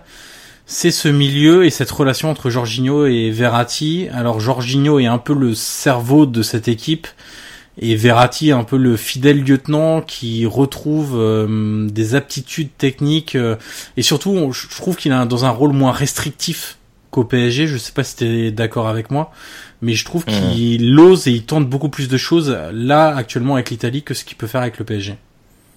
Euh, équipe d'Italie vraiment très séduisante. Euh, au moins, enfin, je, je pense que j'étais pas le seul, même vous au début, euh, prise de fonction de Mancini, on se dit tiens, qu'est-ce qu'il qu'est-ce qu'il va faire? Est-ce qu'il va être capable d'un de donner vraiment une identité de jeu à cette équipe? La réponse est oui. Ça joue, euh, ça joue au football pour le coup avec les, les avantages et les inconvénients. Les avantages, c'est que du coup, il y a beaucoup, euh, il y a beaucoup de joueurs de ballon, notamment, notamment le duo Verratti-Jorginho, qui, euh, qui sont un peu les deux meneurs de jeu, qui se partagent les tâches et qui font, qui s'échangent la balle à de multiples reprises au milieu de terrain. Euh, Insigné, qui en plus, en progressant, en progressant dans dans sa capacité à jouer axial euh, en club peut, peut proposer des solutions. Enfin bref, il y a il y a la capacité de trouver de trouver pas mal de décalage et de faire beaucoup de beaucoup de bonnes choses dans la manière dont tu animes le jeu. Euh, le problème c'est que un, alors ça s'est pas forcément vu euh, très souvent face au Portugal, un peu plus face à la Pologne, mais c'est que quand tu perds la balle, forcément tu peux être exposé et euh, si tu défends, euh, enfin si tu as un bloc compact assez haut, bah, Chiellini Bonucci, si s'il doit faire une course face à un attaquant lancé, ça risque d'être problématique. Donc pour ça, il faut que Donnarumma soit assez haut, il faut éviter quand même de, de perdre trop souvent la balle. Heureusement avec ces joueurs comme ça, c'est quand même relativement rare. Mais deuxièmement, il faut être capable de marquer des buts, et c'est euh, un peu une la palissade, mais euh, quand tu crées autant de jeux, hein, il faut qu'il y ait plus d'occasions, parce que là, pour le coup, face au Portugal, il y a quoi Il y a trois, quatre bonnes occasions. Le reste, c'est plus des situations. Il y a énormément de situations, mais il manque, euh, il manque de la présence, il manque l'avant ou le, ou le dernier geste. Et, euh, et c'est vrai que c'est un peu dommage parce que quand tu vois ce que fait, euh, ce que fait un immobilier en club, tu te dis que à la fois, euh, enfin, ok, immobilier à la Lazio, je trouve participe beaucoup au jeu, il fait beaucoup de passes décisives. c'est vraiment un pion essentiel, mais il a quand même gardé sa capacité, sa capacité à marquer des buts. Et là, tu as un numéro 9 qui marque beaucoup en club tu as des joueurs qui créent beaucoup de jeux, mais t'arrives pas à faire le lien entre cette création de jeu euh, dans les 35-30 derniers mètres adverses et le fait qu'un immobilier puisse avoir puisse avoir beaucoup d'occasions. Alors, est-ce que en changeant un, un, Chiesa par un joueur euh, plus en forme, meilleur, est-ce que Chiesa, Chiesa dans, dans quelques mois, s'il retrouve une un peu plus de un peu plus de peps, qu'il est, qu'il est plus en confiance, est-ce qu'un Bernardeschi, euh, ça peut tout changer? Je sais pas. Au moins, on prend du plaisir à voir jouer l'Italie, on voit où elle va. Le problème, c'est que là, tu peux très bien perdre un 0 face au Portugal si Donnarumma sort pas un gros arrêt et tu te diras, ben mince, tout ça pour ça. Finalement, euh, l'Italie aura perdu comme elle a gagné euh, des matchs, à savoir euh, sur une base solide et la capacité à être, à être réaliste, voire cynique. Alors, je note que tu n'as pas du tout répondu à ma question. Donc, soit la question était pourrie. oui, en fait, j'ai un peu suivi mon idée. J'avoue que je sais même plus quelle était ta question d'ailleurs. Ah, sur le rôle de Verratti dans cette équipe que je ah trouve moins restrictif qu'à Paris. Enfin, oui, c'est vrai. Sur ce match-là, je l'ai trouvé beaucoup plus. Euh, j'ai pas l'adjectif qui me vient comme ça, mais euh, il a, disons qu'il a plus osé, il a pris plus de responsabilités. Euh, il a aussi plus cherché à avancer avec le ballon et non pas seulement avec la passe. Euh, des choses qu'on ne voit plus trop faire euh, au PSG. Oui, et ça, pour le coup, c'est vrai qu'en fait, je suis parti de Jorginho, mais en fait, je me suis éloigné de, éloigné de Verratti. Mais euh, mon idée de base, c'était que quand tu joues avec Jorginho, c'est quand même très facile de d'être plus libre. Et forcément, à Paris, il a pas, il a pas ce numéro 6 meneur de jeu qui peut un peu le soulager de ces tâches-là et il peut euh, là quand il est en sélection il peut beaucoup plus euh, beaucoup plus s'éclater tenter des choses. Ça ramène presque à ce que à ce que euh, voulait supposément faire Emery quand il arrivait à Paris à savoir faire de Verratti une espèce de Banega qui oscillerait entre numéro 8 et numéro 10 alors est-ce que le problème c'est que c'est toujours pareil c'est là Verratti fera des bonnes choses en sélection. Est-ce que le fait de refaire trois mois en club où il aura pas le même rôle est-ce que du coup ça va pas le freiner euh, dans cette progression qu'il pourra avoir en tant que numéro 8 Parce qu'au PSG, n'ayant pas Jorginho à ses côtés, bah, il pourra jamais, je pense, avoir avoir ce rôle-là beaucoup plus libre où il prend où il prend plus d'initiative. Mais en tout cas pour l'Italie c'est bien parce que c'est ça permet aussi de faire un rappel au pays. Parfois j'ai l'impression, je dis ça vu de l'extérieur, je sais pas, je suis pas comme Guillaume à, vivre ça sur place et euh, je suis les médias d'un peu plus loin, mais j'ai l'impression que les Italiens se rendent pas forcément compte du talent de Verratti parce qu'en sélection il, il ne montre qu'une petite facette de tout ça. Et là ça rappelle que c'est quand même l'un des joueurs autour desquels tu dois construire ton projet. Guillaume? Dis-moi. Euh, ah, sur, sur Verratti du coup et ah bah ce, que, ce, que, vient de dire Christophe sur euh, voilà le fait que les Italiens se rendaient peut-être pas forcément compte de euh, la chance d'avoir un joueur comme ça et aussi talentueux. Mais, il a tout à fait raison. Mais c'est vrai que Verratti, le contraste que moi j'ai ou toi Yohan tu peux avoir parce que toi aussi tu suis beaucoup football italien. C'est vrai que nous on le voit avec le PSG donc on, on, a connu même si en ce moment voilà il est un peu moins bien, mais on, a, on sait tout le talent qu'il a. Et c'est vrai quand tu voyais en Italie ces dernières années en sélection on pourrait que le frère jumeau ou le cousin, parce que honnêtement, il était méconnaissable. Et c'est vrai que je pense qu'il a réalisé, euh, si ce n'est sa première mi-temps, la meilleure depuis qu'il est en sélection. On n'est pas là, parce que même contre la Pologne, tu te rappelles, il avait été pas mal, il avait été très bon. Mais c'est vrai que là, bon, deuxième mi-temps, il y a eu, voilà, il y a eu toute l'équipe qui physiquement a, un peu cédé. Mais c'est vrai que la première mi-temps, Verratti, ça a été euh, celui qui a, qui a survolé cette, cette mi-temps, parce que c'est vrai qu'on a trouvé, j'ai trouvé, comme tu disais, Johan, plus libéré, euh, il s'est parfaitement foutu dans le collectif. Avec Jorginho, la connexion. En Italie, ils appellent ça le doppio regista. Donc, euh, c'est vrai que ce, ce, ce, ce quatrième Mancini depuis le, le, match face à la Pologne, c'est très intéressant. Et c'est vrai que ce duo combine bien. Donc, euh, il est d'autant plus intéressant si tu ajoutes un troisième milieu euh, qui lui va beaucoup se déplacer entre les lignes, qui va être capable d'accéder, voilà, comme Barella, ou l'autre option qu'il peut y avoir. Là, je pense que Barella a vraiment une longueur d'avance parce que ses prestations sont vraiment très intéressantes mais il y a un joueur qui est en train de aussi de changer de façon de jouer en club. Euh, c'est Lorenzo Pellegrini qui lui est passé en espèce de faux numéro 10 à la Roma. Et donc qui pourrait passer euh, euh, voilà entre parce qu'en fait moi ce que j'ai trouvé aussi sur ce match-là c'est que c'était un milieu à trois vraiment très déstructuré. C'est qu'on était plus proche d'un double pivot ce que tu disais le double regista ouais devant la défense et un joueur qui euh, se déplace beaucoup, qui peut aller à droite, à gauche, dans l'axe, euh, qui était assez libre de ses mouvements. Et donc ça, c'était Barella. Et c'est un rôle que peut remplir aussi euh, Pellegrini. Mais pour répondre à, à, ton observation, Christophe, sur est-ce que Verratti va garder ses aptitudes-là, en tout cas, ce qui est clair, c'est que Mancini compte sur ces trois joueurs-là et qu'il y a très peu de chances, vu les les bonnes réponses qu'il a. Alors tout n'est pas parfait évidemment, mais les premières réponses intéressantes qu'il a sur les performances des trois derniers matchs de ces trois milieux de terrain, il y a peu de chances que que, que ça, change. Ouais, bah je pense qu'il a, trouvé sa colonne vertébrale. Je sais pas si c'est ça qui te fera gagner euh, des grandes compétitions, parce que le football international est tellement euh, c'est tellement l'affaire de quelques matchs, d'un coup de dé, de la capacité à tout le monde à faire une espèce de mission commando pendant trois semaines, un mois, que euh, tu peux, euh, Conte aurait très bien pu euh, gagner l'euro ou aller en finale avec des joueurs moyens.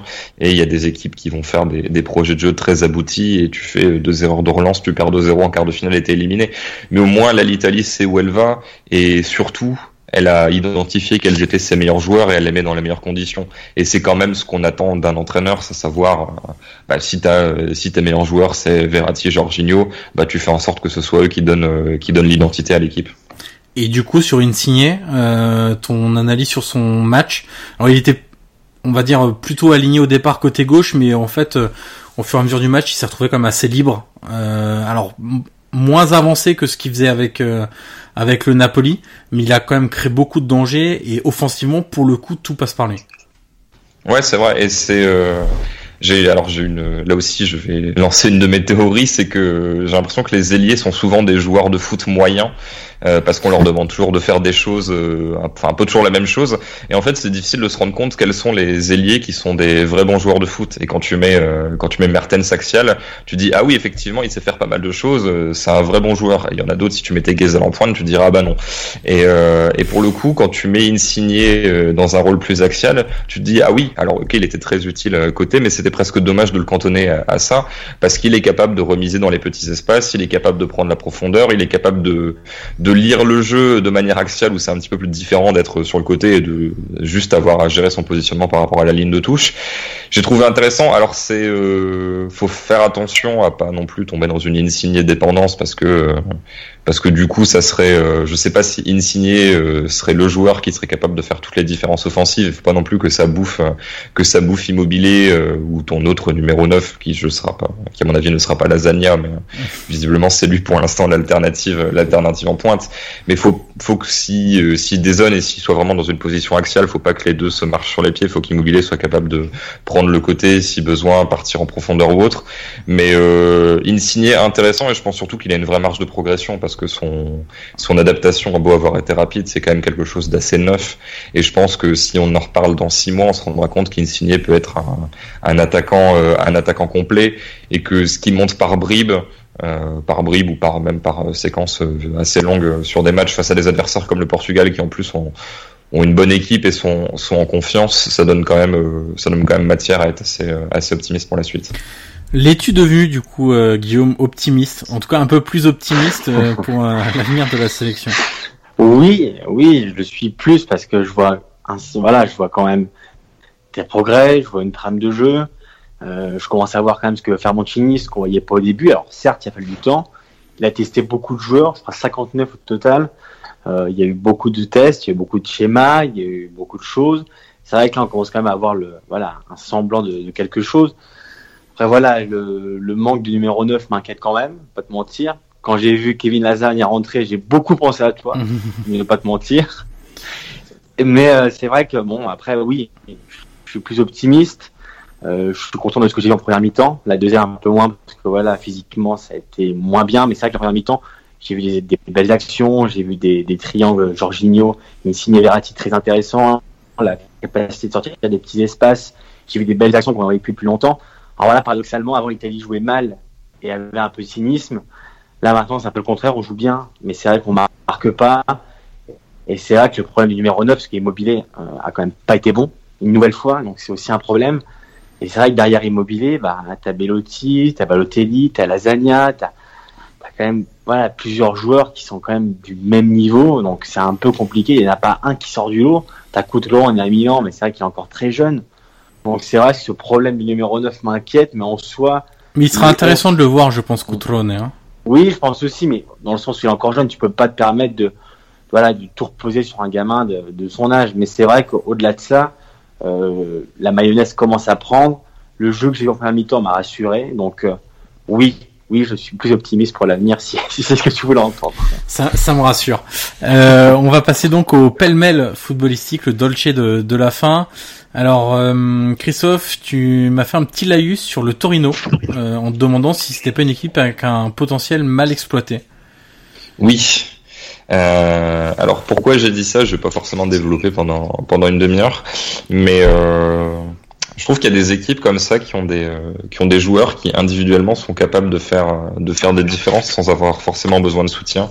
Et quelqu'un comme Iago Falqué par exemple, euh, bah, tout seul, euh, il peut il peut fixer son défenseur, mettre une frappe enroulée. Euh, Bellotti est capable de mettre au fond tous les ballons qui traînent. Et je suis assez déçu de ce que je vois pour l'instant du Torino depuis le début de saison. ça fait partie pour moi des équipes inverses à Sassuolo. Je pense que en te contentant entre guillemets de d'avoir une base solide et d'avoir un système de jeu qui soit pas forcément euh, révolutionnaire, mais euh, par exemple, enfin si tu fais un 4-2-3-1 comme le LOSC par exemple avec euh, avec des ailiers qui courent qui courent et qui repiquent, je pense que tu pourrais marquer plus de buts que que tu ne le fais actuellement et que tu n'auras pas forcément besoin de t'exposer et de d'avoir des ta défense à 3 qui responsabilise beaucoup tes beaucoup tes deux latéraux. Euh, voilà. Après, c'est peut-être peut-être que j'ai pas vu euh, que j'ai pas vu les, bons matchs, c'est possible aussi, mais je trouve pas que Mazzarito et euh, cet effectif-là du Torino pour l'instant, ça soit euh, ça soit ultra compatible, même si les résultats mettent mettent cette équipe en milieu de tableau et qu'il n'y a rien non plus d'alarmant. Il y a rien d'alarmant, mais c'est vrai que l'ambition était tout autre en début de saison du du Torino, puisque le président a mis cette année, je crois, une quarantaine de millions d'euros avec un objectif affirmé d'arriver en Europa League. En gros, ce qu'a réussi à faire l'Atalanta sur les deux dernières saisons, bah pourquoi le Torino n'en serait pas capable Au final, c'est un club d'envergure à peu près similaire. avec une qualité d'effectif au final à peu près similaire, parce que quand on regarde euh, ce Torino-là, on en avait parlé Guillaume dès la première journée, mais un joueur comme Soriano qui est revenu cet euh, cet été en Italie et qui joue maintenant au Torino, moi je trouve que c'est un super joueur qui est assez mal utilisé pour le coup par Mazzari, mais parce qu'il répond peut-être pas non plus au standard vraiment de Mazzari en termes de volume de course, de, de dépenses physiques, etc. Euh, un joueur comme Iago Falqué, euh, voilà, c'est un, c'est vrai que c'est un super joueur et, et même si ça s'était pas bien passé forcément à la Roma, il a eu du mal à faire ce, ce, ce passage grand club. Bah, au final, euh, depuis qu'il est revenu, c'est très bon. Hein, ouais, sa, Torino, sa qualité technique est quand même vraiment intéressante et c'est vraiment le dépositaire du jeu de du Torino. Zaza aussi, n'oublie pas. Oui, alors là c'est c'est moins. non mais c'est vrai qu'en plus il a beaucoup tâtonné aussi parce qu'il a essayé des Zaza Bellotti en attaque qui étaient assez affreux. Euh, voilà une complémentarité qui n'existe pas et un jeu totalement stéréotypé avec les trois derrière qui balançaient des ballons sur Zaza en sautant totalement le, le milieu de terrain. Euh, tu parlais des joueurs de côté, c'est vrai que là ça pêche un peu parce que j'ai du mal à voir beaucoup de qualité chez, chez Berenguer par exemple. Euh, qui pourtant arrivait avec l'étiquette de, de grand espoir et je trouve que ça traîne un peu euh, voilà, je trouve qu'il montre quand même pas grand chose depuis euh, depuis qu'il arrive au Torino. Et puis de l'autre côté, euh, le dénommé Aina, là, je crois, qui est arrivé cet été en prêt, je sais plus d'où. voilà, c'est pas, c'est loin d'être impressionnant. Les derrière, t'as t'as un joueur comme Moretti, voilà, que que j'aime beaucoup, mais dont la carrière est quand même faite et qui a beaucoup de mal sur la vivacité, à gérer la vivacité, la profondeur de, de de la défense. Donc voilà, je trouve qu'il y a encore pas mal de, de problèmes. L'idée euh, n'est finalement pas forcément celle qu'on imaginait au départ, Guillaume, d'une équipe qui attendrait et qui contre, euh, qui, qui lancerait des contres euh, assez rapidement avec une verticalisation rapide. Là, je regardais un peu les stats de leur match. C'est une équipe qui a beaucoup de ballons, avec pas mal de matchs où ils sont à plus de 60% de possession, mais au final pour pas en faire grand grand chose. Bah, oui, ils savent pas trop quoi en faire c'est surtout aussi une équipe qui manque de régularité, parce qu'on se rappelle la victoire, la, belle victoire qu'ils avaient obtenue à Gênes contre la Samp, qui était assez nette et assez, euh, assez, assez puissante dans le sens où, voilà, euh, c'était quand même la est aussi un candidat à l'Europe, donc euh, le Torino qui, qui, va gagner là-bas, c'était important. Et bah, une semaine après, ils perdent contre Parme, donc à domicile. Donc c'est vrai que c'est compliqué, ce manque de régularité. comme tu l'as dit aussi, le, le secteur défensif, voilà, Moretti, moi aussi je l'aime beaucoup Moretti, mais c'est vrai que comme tu l'as dit, sa carrière derrière lui, Nkoulou est un peu moins bien que l'année dernière quand même, parce que l'année dernière, on se rappelle qu'il avait quand même surperformé pendant plusieurs matchs. C'est vrai que cette année, il est un peu moins bien. À la Izzo, moi j'ai jamais été un grand fan. Non. Izzo, je sais pas ce que tu en penses. non, non, mais défensivement, c'est clair que l'équipe est pas au niveau de ce qu'elle ce qu'elle peut proposer en termes de, on va dire, de profil et de qualité individuelle qui ont parfois du mal à s'exprimer aujourd'hui, mais au milieu de terrain et en, et, et en attaque, c'est clair que. Mais tu vois, tu parlais du match de, de la Samp, c'est vraiment le match où là ils étaient en configuration un peu de ce qu'a toujours fait Mazzari à Naples, Exactement. Euh, etc. Où là ils étaient plus en position basse pour exploser très vite euh, devant. Et, là pour ce match-là, par exemple, c'est clair qu'il n'avait pas mis euh, Zaza et, et Bellotti devant. C'est que Bellotti était tout seul, mais qu'il y avait des milieux comme Rincon, comme Baseli, comme Meite, qui étaient à la fois capables d'apporter du muscle, mais aussi un volume de course très important. Donc est-ce que euh, est-ce que c'est pas la marche à suivre euh, de, de, de, vraiment se fixer sur un système et ce système-là qui marche mieux plutôt que de dire on a la possession mais pourquoi en faire on sait pas trop ce qu'ils veulent en faire euh, après quand tu reçois Parme tu vois tu peux, quand tu es à domicile contre Parme tu peux pas aussi te permettre de, de jouer que en contre. Tu dois aussi te permettre de faire le jeu et donc avoir aussi un plan B. Ton plan A jouer à l'extérieur pourquoi pas jouer en contre et comme ils l'ont fait à Gênes comme tu l'as dit c'est vrai que c'était c'était le jeu parfait même pour Yago Falquet qui adore adore les grands espaces et la profondeur. Après quand tu reçois Parme, tu dois aussi être capable de faire quelque chose du ballon et de proposer plus que des simples comptes. Donc euh, voilà, c'est aussi intéressant, c'est aussi intéressant que Mazzari trouve trouve plusieurs plans de jeu. Et en soi, c'est vrai qu'aussi Zaza c'était quand même un investissement cet été parce que c'était quand même mondial avec la Samp pour l'avoir. Et pour le moment, on l'a quand même pas vu beaucoup, à part un but contre le Kievo, je crois, à, à Vérone. Et ça aussi, c'est vrai que c'est pas aussi poser des questions parce que c'était quand même, euh, quand même un joueur qui était attendu. Et pour le moment, bon, bah, il n'arrive pas trop à l'associer avec Bellotti, donc euh, ça aussi, c'est une question qui va, qui, qui, devra être réglée. Alors, comme le temps passe, euh, je te propose de passer à la déclaration de, de Sari sur euh, sur ses relations avec de, de Laurentis, qu'on savait conflictuel, c'était même proche de l'insulte parfois à travers des, des médias différents. tu peux nous rappeler ce qui Oui. Bah, il a essayé de il a essayé de calmer le jeu aujourd'hui dans dans une longue interview de la Gazzetta où voilà où la question c'était est-ce que vous avez quelque chose à dire? Aurelio De Laurenti, donc son ancien président à Naples, et lui il a répondu non, je n'ai rien à dire. Donc là on aurait pu dire mince, ça commence mal. Et après voilà, il a dit je tenir à le remercier. Euh, il m'a donné beaucoup de satisfaction personnelle en, me voilà en me donnant la chance d'entraîner de, Napoli, mon équipe de cœur et de mes origines. Ce fut une magnifique aventure qui ne peut pas être effacée par un départ de cette sorte. Donc voilà, il a essayé de calmer le jeu. Moi qui suis un grand romantique, je suis content. Parce que voilà, j'aime pas les ruptures, euh, les ruptures mal après trois ans où quand même on s'était quand même, euh, on quand même régalé malgré le fait qu'il voilà, n'y a pas eu de titre. Mais c'est vrai que voilà, il y a eu des problèmes, il y a eu voilà, on a parlé tout à l'heure le, le, manque de, de profondeur de, de banc, le fait que les remplaçants jouent pas, le fait de plein de choses, il y a eu plein de problèmes. Mais c'est vrai que c'était comme tu l'as dit, c'était quand même la limite de l'insulte ces derniers temps. Donc c'est bien aussi que calme un peu le jeu, un peu, parce que bon, c'est pas non plus une déclaration d'amour, hein. Hmm. mais c'est vrai qu'il a essayé de calmer un peu le jeu. Euh, il tient encore au Napoli, il l'a dit, il, l'a dit il, y a, pas longtemps, Sarri. Donc c'est vrai que dans l'interview même qu'il a donné aujourd'hui à la Gazzetta, je l'ai lu. Et voilà, on sent qu'il a toujours de l'amour pour le club de voilà le, club qu'il aime, le club qu'il supporte. Donc voilà, même si De Laurentiis sera jamais son meilleur ami, moi je suis content qu'aujourd'hui voilà il y a eu un premier pas. Je suis pas sûr que De Laurentiis euh, fasse aussi, mais je suis au moins content que Sarri euh, calme un tout petit peu le jeu avec euh, De Laurentiis. Euh, Christophe, vu que euh, dans le podcast Vu du banc, vous regardez un peu tous les championnats et notamment dans le top 5 euh, européen, essentiellement dans le top 5 européen, est-ce que le, le, Chelsea de Sarri commence à ressembler sur certains aspects à ce qu'il avait mis en place à Naples? Il, alors, il ressemble. Le, là où il y a une grosse différence, c'est que le Chelsea de Sarri affronte plus qu'en Italie vraiment des blocs, des blocs très bas. C'est-à-dire que, c'est-à-dire que tout le monde refuse de jouer, euh, sauf si euh, sauf si c'est Arsenal ou autre. Mais euh, les les 14 les 14 non membres du top 6 ne font que ne font qu'attendre. Et en fait, la possession et la création de Sarri finalement c'est plus presque un moyen de se protéger parce que du coup tu as la balle à peu près tout le temps et tu peux être bien positionné et contrôler les transitions adverses. Mais il y a encore une difficulté à faire des à faire des différences par la passe parce que quand Chelsea fait tourner la balle derrière, personne ne va venir euh, ne va venir finir par presser.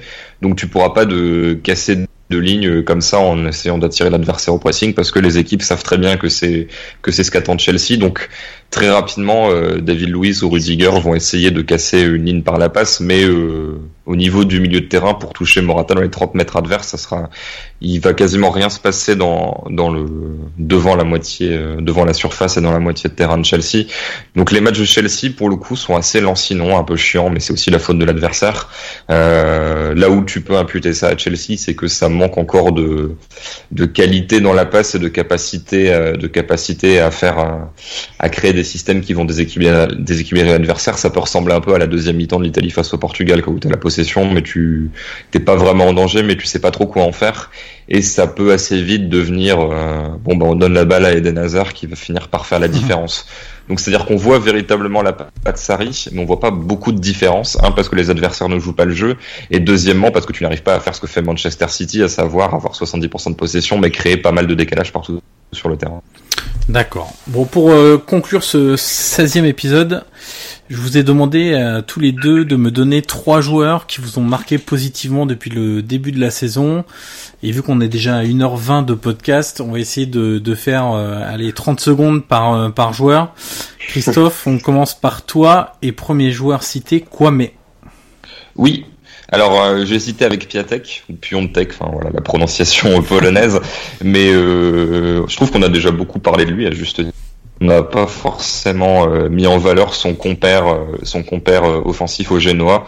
Alors le Génois reste une équipe plutôt en difficulté. Heureusement qu'ils ont ces, ces deux joueurs-là pour faire les différences. Mais oui, euh, Kwame qui a pas forcément une, une grande dégaine quand il court, c'est c'est un peu bizarre. Il a pas il a pas tellement d'allure, mais je ne le connaissais absolument pas. Il a que 20 ans et il peut à la fois donner des, des bons ballons. Je, là, il a donné plusieurs passes décisives à, à mais il est aussi capable de marquer. Il, il fait beaucoup d'efforts, il, il, court euh, à la pressing pour se démarquer, etc. Alors je ne sais pas si ça va durer, mais pour le coup, maintenant que son compère est un peu moins, un peu moins efficace, euh, on voit un peu plus euh, le travail de le travail de son acolyte et, euh, et tout ce qui était un peu plus un peu plus dans l'ombre quand quand Piatek convertissait toutes les occasions. Alors Guillaume, ton premier joueur, Cancelo de la Juve. 30 secondes, c'est ça? Ouais. 30, 30 secondes, que dire de Cancelo? C'est vrai que alors on l'avait déjà vu l'année dernière avec l'Inter, il avait fait une très, bonne saison, mais là j'ai l'impression vraiment qu'il passe un cap avec la Juve. Je trouve meilleur en début de, en début de saison, tu te rappelles, on avait parlé dans les podcasts, c'est vrai que défensivement, on attendait un peu plus. Là, j'ai l'impression qu'il progresse, j'ai l'impression qu'avec Allegri, euh, la mayonnaise prend. Ça devient un joueur total, un joueur complet. Euh, sur son couloir droit, il est vraiment très, très, très fort. Euh, il apporte autant offensivement que défensivement. Il y a encore des progrès à faire sur, cette, sur certaines séquences.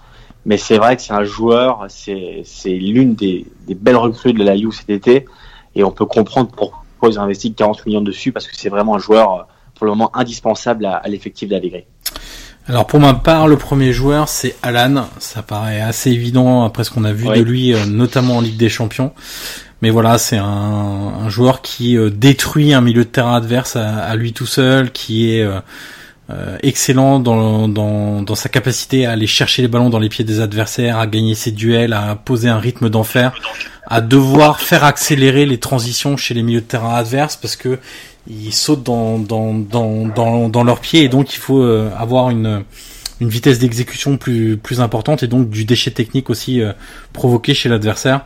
Euh, voilà, c'est un formidable aboyeur, un joueur voilà moi qui me rappelle Nainggolan, c'est des types de joueurs que je que, que j'aime beaucoup et qui sont des profils aujourd'hui très très rares mais quand on en a un dans son effectif, euh, c'est évidemment une plus-value euh, très importante, euh, à la fois dans, dans, dans, quand on a le ballon, puisque c'est un joueur qui est aussi très bon dans l'utilisation du ballon, mais surtout quand on, quand on ne l'a pas. Christophe, ton deuxième joueur, si je dis pas de bêtises, c'est Souzo. Oui, qui est dont on a un petit peu parlé tout à l'heure et dont qui est forcément un fil rouge de, ces podcasts, puisqu'à chaque fois qu'on parle de Milan, on est obligé de parler de Souzo, qui est son, son point d'ancrage offensif, euh, qui est pour moi l'un des meilleurs pieds d'Europe, l'un des meilleurs pieds gauche euh, d'Europe. Euh, forcément, on souvent l'occasion de le voir parce qu'il est parce qu'il est tout le temps servi.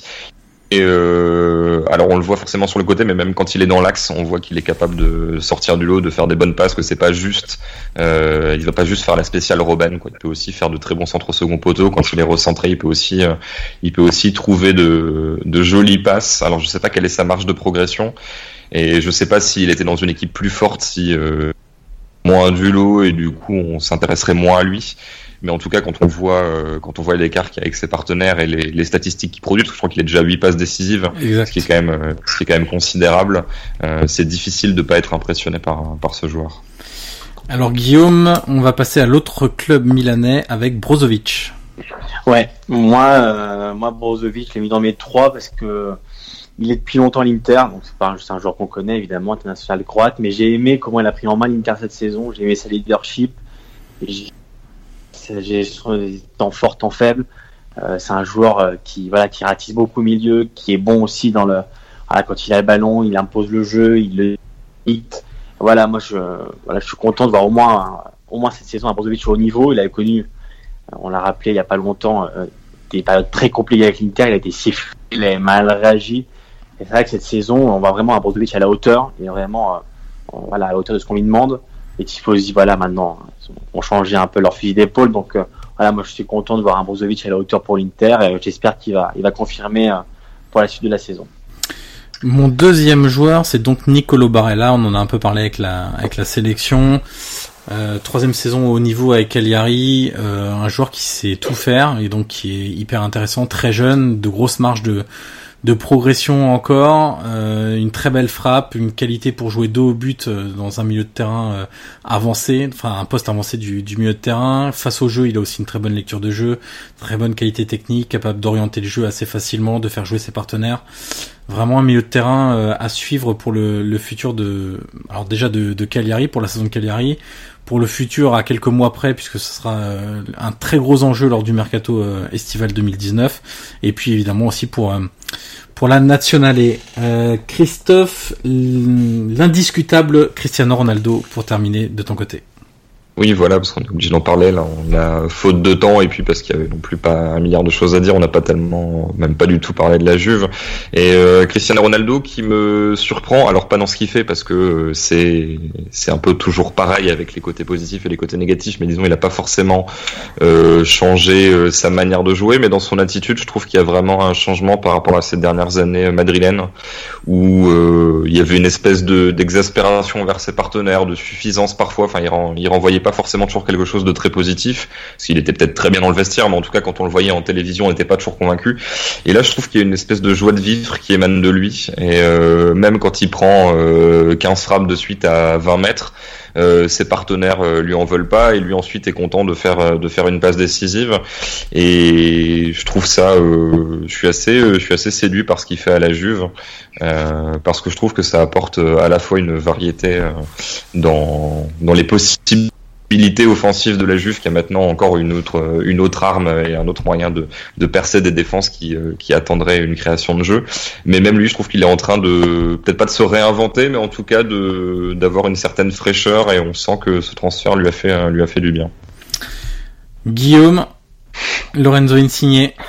Ouais Christophe parlait de réinvention. Pour le coup Insigne s'est réinventé en numéro 9 il n'y aurait pas beaucoup d'entraîneurs qui l'auraient mis là. Ancelotti l'a fait ça a marché. C'est l'une des clés de c'est bon, c'est début de saison du Napoli. Voilà, moi j'aime la façon dont il s'est adapté. Il y aurait beaucoup de joueurs qui auraient aussi rechigné parce que c'est vrai qu'on avait l'habitude de le voir sur son côté gauche, fallait repiquer, ça devenait aussi un peu stéréotypé. Et voilà, la chimie a pris, euh, il est numéro 9, euh, à sa façon, mais euh, il a déjà marqué beaucoup de buts cette saison. Donc voilà, moi je trouve que c'est l'une des clés de, du Napoli d'Ancelotti, forcément. Voilà, moi je, suis content de, le voir dans ce nouveau poste, et pour le Napoli, et pour l'Italie. Donc, euh, donc voilà, je, tenais à souligner début saison d'Insigne. Et puis pour conclure, j'ai donc mis Lorenzo Pellegrini, je l'évoquais euh, assez rapidement dans, le débat sur la nationale.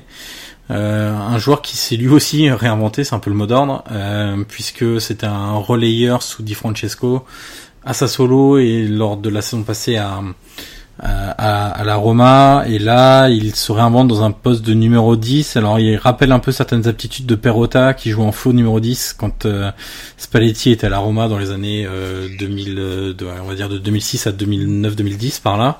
Euh, c'est un joueur qui a un gros volume de course qui sait très bien lire le jeu et les situations qui sait très bien se placer aussi par rapport au ballon et s'il est à l'opposé ou se placer etc euh, qui cette année, plus il est proche du but, plus il marque, alors qu'il avait euh, marqué, euh, je crois, une dizaine de buts avec sa solo euh, dans, le milieu à 3 de, de Di Francesco.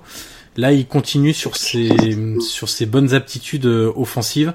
Il lui manque encore de la constance, il lui manque de la régularité, il lui manque parfois de faire le bon choix et de pas trop ralentir le jeu en jouant derrière plus il jouera vers l'avant, ce joueur, plus il sera intéressant pour, pour son club et aussi peut-être pour la, sélection nationale.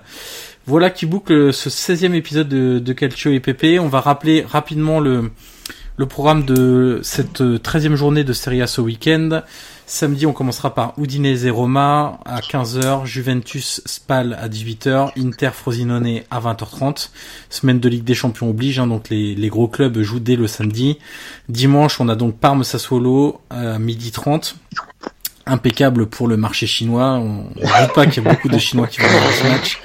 Ensuite, nous avons donc Bologne-Fiorentina, Empoli-Atalanta et Naples-Kievo à 15h. Puis le choc Lazio-Milan à 18h.